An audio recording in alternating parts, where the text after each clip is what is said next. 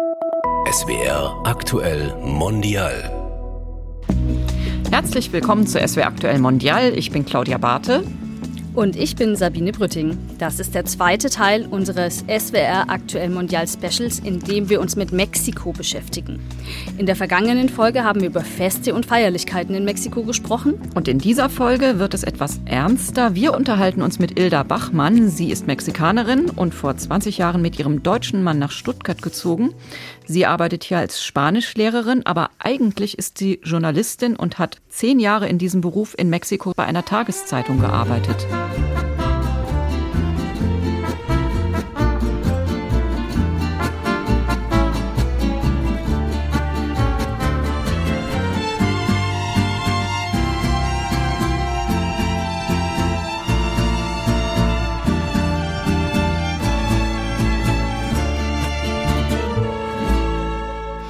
Die Arbeit als Journalistin oder Journalist kann in Mexiko sehr schnell gefährlich werden, das sagt die Nichtregierungsorganisation Reporter ohne Grenzen. Dazu kommt, dass Frauen besonders gefährdet sind. Und warum das so ist und wie man in so einem Umfeld möglichst unabhängig als Journalistin berichten kann, wie man seinen Alltag organisiert, darüber sprechen wir heute. Herzlich willkommen, Frau Bachmann. Ja, guten Tag. Herzlich willkommen auch von mir. Das ist natürlich besonders interessant für uns, uns mit einer mexikanischen Journalistin zu unterhalten, weil wir ja auch Journalistinnen sind, obwohl wir hier in Deutschland natürlich unter anderen Voraussetzungen arbeiten. Wie ist das? Können wir du sagen? Ja, natürlich kann man per du sprechen. Ja, Okay. das ist besser. Also ich bin Claudia. Ich bin Hilda. Und ich bin Sabine. Herzlich willkommen nochmal. Dankeschön. Ilda, zum Kennenlernen bitten wir unsere Gäste immer ein paar Sätze kurz und spontan zu ergänzen. Ich fange mal an. Mexiko ist ein spannendes Land, weil Weil viel zu anbieten hat. Kultur, Landschaften und nette Leute. Die größte Herausforderung für Frauen in Mexiko ist. Ich glaube, es ist das gleiche wie hier, Gleichberechtigung. Über diese Themen berichtet man als Journalistin besser nicht. Oh, das ist schwierig. Sagen wir Drogenhändler, Menschenhändler. Ja, hauptsächlich. Hast du mal versucht, über eines dieser Themen zu berichten? In meiner Zeit war es nicht so stark äh, in der Gesellschaft als jetzt im Moment und auch noch gegen die Frauen. warum gegen die Frauen? Das ist ein bisschen unerklärlich. Ich denke, ein großes Problem ist Macho. Es ist kein schönes Wort, aber so ist eine Macho-Gesellschaft. Die Menschen, das Mehrwert haben, sind die Männer und die Frauen nicht. Und dann die, die Frauen haben weniger Möglichkeiten, sich zu bilden, sich zu arbeiten als Männer. Immer noch, m, vor allem in der kleinen Dörfer und so weiter, ja. Dann ist es ja fast ein bisschen ungewöhnlich, dass du da so viel erreicht hast, weil du hast als Journalistin zehn Jahre lang gearbeitet. Da hat man ja auch einen gewissen Anspruch. Also man versucht unabhängig zu berichten, auf Missstände in der Gesellschaft hinzuweisen. Obwohl ich natürlich auch verstehen kann, in dem Moment, wo es gefährlich wird, wird man natürlich vorsichtiger. Also Reporter ohne Grenzen sagt ja ganz klar, dass in Mexiko die Pressefreiheit durch Einschüchterungsversuche wie beispielsweise diese verzweigten und vernetzten Drogenbanden eingeschränkt ist. Hast du persönlich jemals erlebt, dass dich jemand in Mexiko in deiner Berichterstattung behindern wollte oder was erzählen deine Kolleginnen, zu denen du vielleicht noch Kontakt ich hast? habe eine Anekdote, aber das war nicht so wie heutzutage. Ja, heutzutage ist dein Leben auch im Spiel. Als ich studierte habe, musste ich meine Prüfung am Ende des Studiums machen und dann meine Arbeit äh, vor drei Personen, drei Jury erklären und so weiter und so fort. Und während der Prüfung, äh, diese drei Jury waren auch meine Lehrer und eine von denen speziell in das Journalismusgebiet. Und der hat immer gesagt, dass Unabhängigkeit und Ethik und so weiter sehr wichtig sind. Und ein paar Jahre später habe ich ihn getroffen und er war Sprecher von der Regierung. Und er ist einmal zu mir gekommen ins Büro und dann hat mir nicht direkt, aber man versteht es, ja, zwischen Linien sozusagen, ja, dass äh, er mochte, dass ich etwas von eigenen Nachrichten von der Regierung nicht publik mache. Und dann hat mir er Geld angeboten, ein bisschen subtil, ja, und dann habe ich gesagt, nein, ich mochte das nicht. Mein Chef ist der Direktor der Zeitung und er bezahlt mein Gehalt. Ja, und dann hat er mir gesagt, oh, wenn ich das gewusst hätte, hätte ich verhindert, dass sie die Prüfung bestanden hätten. Und ich habe gesagt, ja, aber ich habe bestanden, ich bin hier und mein Chef ist der Direktor. Das ist aber ja dann schon auch mutig, wenn man sich da dagegen stellt. Die Sache ist auch die, die meisten Journalisten und Journalisten bekommen nicht ein sehr gutes Gehalt. Das heißt, man ist dann offen für solche Zuwendungen, sage ich jetzt mal. Ja, nicht alle, muss ich auch erklären, aber es kommt auch ins Spiel. Verstehe ich das richtig? Man ist als Journalist und Journalistin nicht nur gefährdet, wenn man, wie wir es gerade vorhin schon angesprochen haben, über den Drogenhandel und die Drogenmafia berichtet, sondern man bekommt auch Ärger, wenn man die Regierung kritisiert? Auch, auch im Moment ist so stark geworden mit verschiedenen Journalisten, die noch unabhängig sind zum Beispiel mit wirtschaftlichen Prüfungen. Man versucht immer wieder etwas zu finden und die Journalisten zu drucken. Ja. Mhm. Wie ist denn deine Geschichte damals weitergegangen? Hat man dich dann auch unter Druck gesetzt? Nein, nein, ist alles gut gegangen, Gott sei Dank. Aber nach diesem Anekdote, wir waren nicht eingeladen zu dem Pressekonferenzen, zu den Events und da mussten wir die Information irgendwie bekommen, aber nicht direkt von der Regierung. Jetzt mhm. gibt es also bestimmte Themen, über die man nicht berichten sollte, weil man dann gefährdet ist. Man darf gleichzeitig die Regierung nicht kritisieren, aber es ist ja auch gar nicht so einfach, oder? Weil die Regierungen und ihre Strategien gegen den Drogenhandel, die verändern sich ja auch. Also einerseits hat man vor Jahren ja gesagt, es gibt einen Krieg, Krieg. gegen, gegen die mhm. Drogen, wo man die Armee ganz stark eingesetzt hat. Mhm. Das hat sich jetzt, wenn ich das in der Recherche richtig verstanden habe, wieder stark verändert, indem man sagt, man setzt eher auf Prävention und Sozialprogramme, um Jugendliche, dass die nicht erst in diese Bandenkriminalität abrutschen. Mhm. Und als Journalist muss man dann immer mit der Linie mitgehen, auch wenn die sich verändert. Du hast sehr gut recherchiert. ja. ja. Vor ein paar Jahren haben wir einen Krieg und jetzt ist kein Krieg mehr. Und der Präsident hat gesagt, wir müssen uns umarmen. Das ist lächerlich, ja. Wie kann man ich einen Drogenhandel umarmen, ja, wenn er so viele hinter sich hat, das nicht gut ist. Nicht für die Gesellschaft, nicht für die jungen Leute, nicht für Frauen. Aber der Journalismus im Moment, die Front ist die Regierung. Diese Programme geben Geld als Hilfe für Jugenden, das studieren möchte, sozusagen, für Frauen, von alleinerziehenden Mutter und für ältere Leute, ja, wie Renter, dass die meisten keine Rente bekommen. Aber ich habe gehört, einmal im Café in, in der Stadtmitte in Puebla.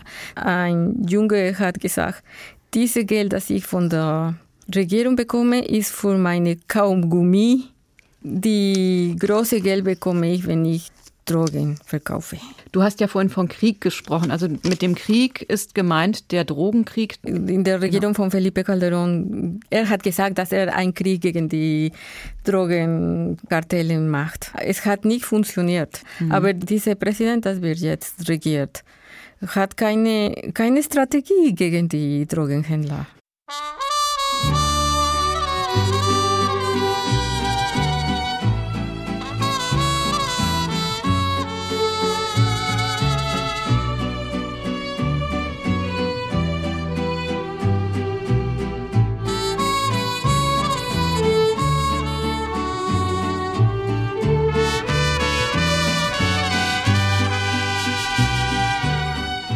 Lass uns nochmal auf die Situation der Journalistinnen und Journalisten gucken, die trotz aller Schwierigkeiten mutig genug sind, über diese Missstände zu berichten.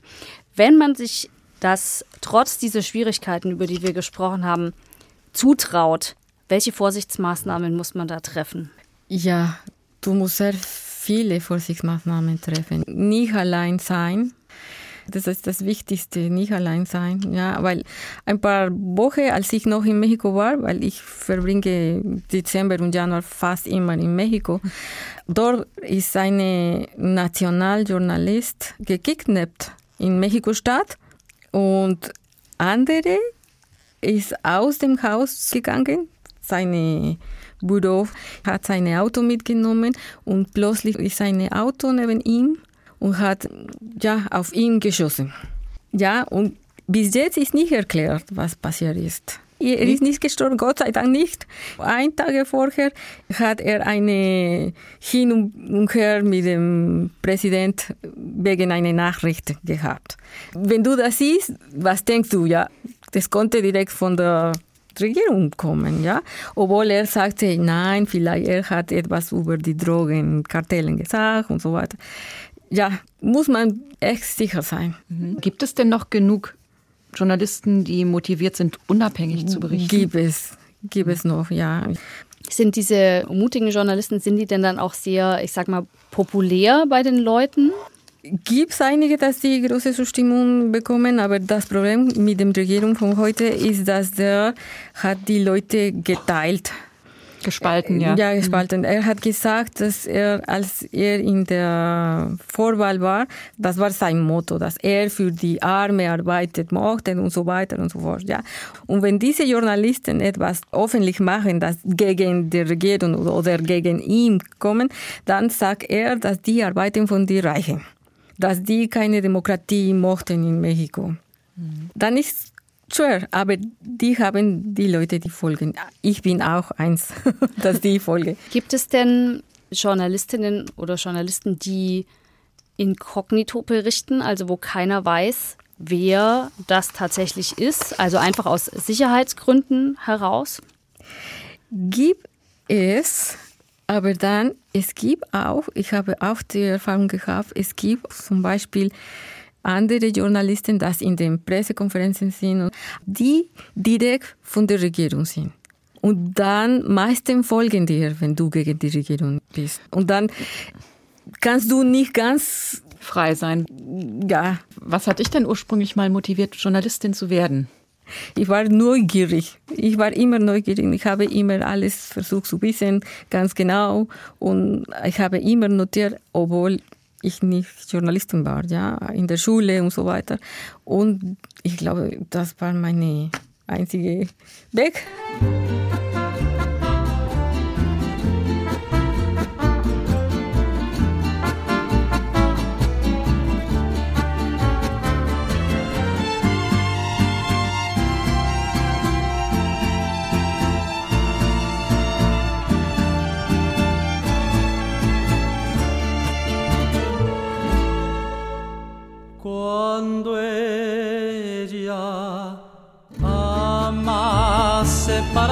Paraliza el tiempo, las horas pasan y parece un momento, piensa cantar, cantar siempre en silencio, piensa volar.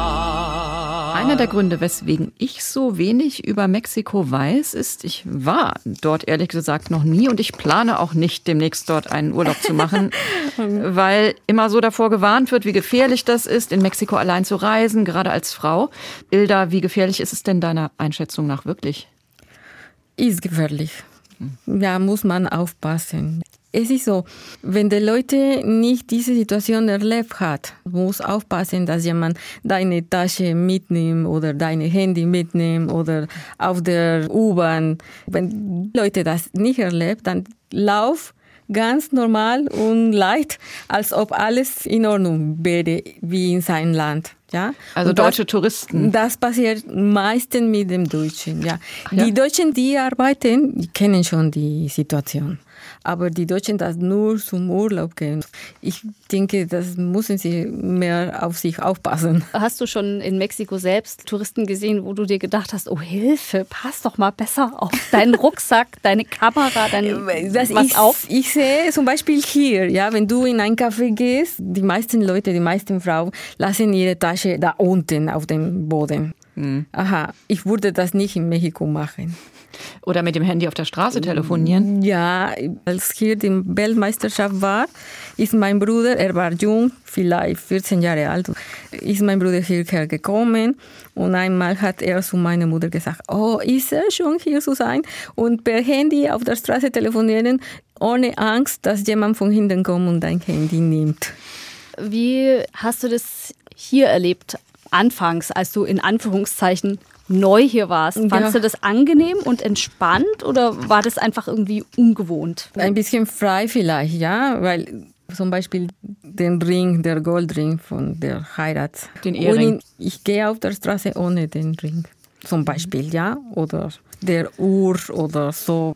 Dann gehe ich so, ja. Und hier ist ganz normal, ja. Und man weiß vielleicht als Mexikaner aber auch schon aus Erfahrung, in welche Gegenden und Straßen man sich nicht bewegen sollte. bewegen so sollte, ja. Aber das kennen nur die Leute, das dort lebt. Die Touristen kennen diese Zonen von der Stadt nicht. Aber die Deutschen sind neugierig. Die mochten alles kennen. Und manchmal ist es gefährlich, ja, in, in verschiedene spezielle Bereiche zu gehen, ja. Wobei ich muss sagen, wenn man so die Reiseführer zu Mexiko durchliest, wird schon viel gewarnt. Es gibt ja auch verschiedene Tipps und ich muss sagen, einen fand ich besonders bezeichnend, ein Tipp für Touristen. Da stand nämlich, dass man in Mexiko, wenn man zum Beispiel ein Problem hat mit seinem Auto, wenn man einen Strafzettel bekommen hat, dass das so Probleme sind, die man einfach lösen kann durch kleine Zuwendungen. Allerdings, und das war der Tipp dazu, man soll abwarten, bis einem signalisiert wird, dass man so eine Zuwendung geben soll. Würdest du das auch empfehlen? Eigentlich nicht. Aber wenn du Tourist bist, du hast nicht viel Zeit, weil dann musst du zu den Spezialbüros und die sind Bürokraten. und dann brauchst du Zeit, ja, weil du das nicht anders arrangiert hast, dann brauchst du Zeit. Und als Mexikaner würde man das auch so handhaben? Die Sache ist die, ja, ich würde das nicht machen, aber als Mexikaner jetzt haben auch nicht viel Zeit. Dann ist es einfacher, das zu machen, als in diese Bürokratie zu gehen. Ja, man spricht ja, das stand nämlich da auch in dem Reiseführer drin, nicht von Bestechung. Das ist ein viel zu hartes Wort. Man spricht von einer Mordida. Also einem Geldbetrag, der gewisse Dinge ermöglicht oder beschleunigt. Du lachst, Ja. Hilda. Du lachst. De, wegen der Name Mordida, ja. Weißt Ja. du, was ist eine Beiß? Ein Biss? Ein ja? Biss, ja? ein Biss, das ist ein Biss, aha, aber ich lache, weil das ist sehr sozusagen normal, musste nicht sein, aber muss ich auch sagen, ja, die Polizei, die meisten, die einfachen Polizisten bekommen auch nicht viel Gehalt. Und das ist auch ein Problem. Diese Mordida, das ist der Anfang der Korruption. Also ist es so, dass das im Alltag tatsächlich verbreitet ist, um sich Dinge zu erleichtern? Ja, ich schäme mich, das zu sagen, aber ja.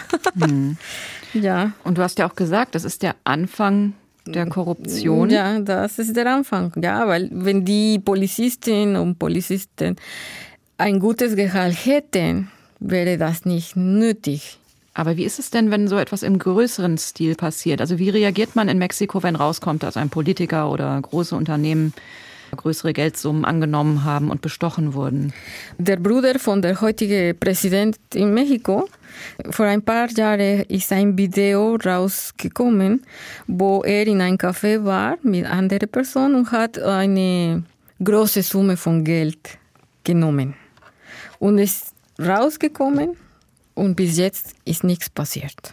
Aber es ist doch dann, wenn ich es richtig verstehe, so, als Einzelner hat man ja gar nicht so viele Möglichkeiten, sich gegen sowas zu stellen. Wenn es halt einfach alle machen und wenn es normal ist, kannst du ja schwer als Einzelner sagen, ja, ich und meine Familie, wir machen da jetzt nicht mit, weil das benachteiligt dich ja auch. Ja, ist schön, ist schön.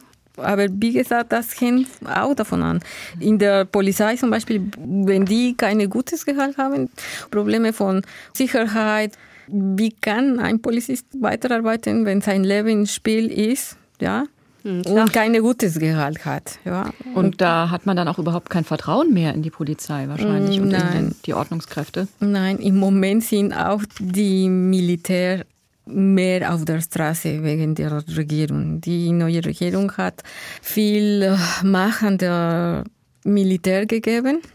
Und jetzt siehst du mehr mm, Militär auf der Straße, ja. Man weiß nicht, ob man sicherer ist mit dem Militär oder nicht. Das klingt also tatsächlich nach einem Leben mit vielen Fallstricken. Und trotzdem gibt es auf der anderen Seite so eine große Lebensfreude. Darüber haben wir in unserer letzten Folge gesprochen. Es gibt viele Feste, viel Musik, Freunde und Familie spielen eine ganz wichtige Rolle. Rolle, Wie passt es zusammen?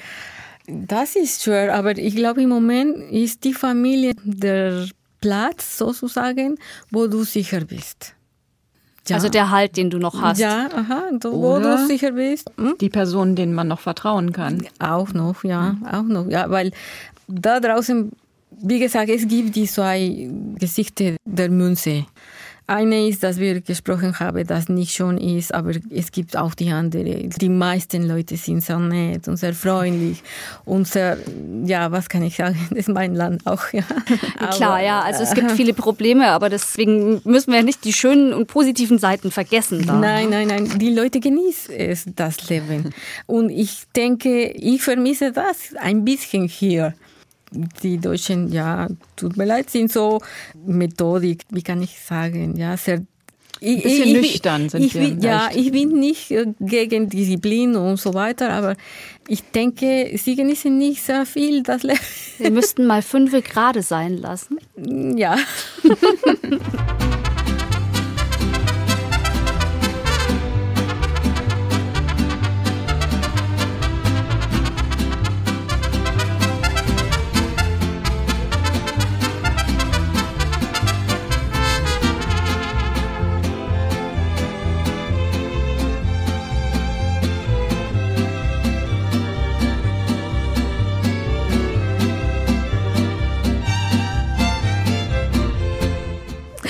Jetzt haben wir, also du hast es ja schon angedeutet und wir haben echt viel über die Herausforderungen gesprochen, mit denen die Menschen in Mexiko konfrontiert sind. Was würdest du sagen, warum ist es schön, trotz all dieser Herausforderungen in Mexiko zu leben? Ja, vielleicht das Erste, das ein Deutscher sagen würde, ist das Wetter. ja, weil im Moment zum Beispiel in Puebla haben wir 30 Grad. Vielleicht ist es so heiß, aber trotzdem, ja, hier haben wir immer noch ein bisschen Kälte. Ich weiß, dass es normal ist, aber das Erste wäre das Wetter. Ich glaube, das Wetter hat viel zu tun mit dem, wie man sich fühlt und so weiter. Ja, weil wir merken es hier, ja, wenn hier die Sonne ist, man fühlt sich besser, ist ein bisschen fröhlich, aber es ist viel Zeit in Dunkelheit. Und das Zweite, was du meintest? Das wäre die Familie, die Feste, weil die jungen Leute, wenn sie studieren gehen, gehen irgendwo anders. Sie bleiben nicht in der gleichen Stadt oder dort, wo die Familie wohnt. Wir bleiben immer bei der Familie. Ich muss sagen, ja, wenn ich die Zeit habe, rufe ich meine Mutter jeden Tag. Das ist nicht ganz normal hier. Also man fühlt sich stärker miteinander verbunden, auch als Familie. Als Familie, mhm. ja. Sehr schön. Das ist, mhm. Und was würdest du denn sagen, warum sollten wir denn Mexiko als Reiseziel nicht aus den Augen verlieren? Wegen der Natur. Wir haben alle. Wir haben Dschungel, wir haben Wüsten, wir haben Gebirge, wir haben große Städte mit viel Kultur auch, weil es gibt viel Kultur. Wir haben nette Leute, sehr nette Leute.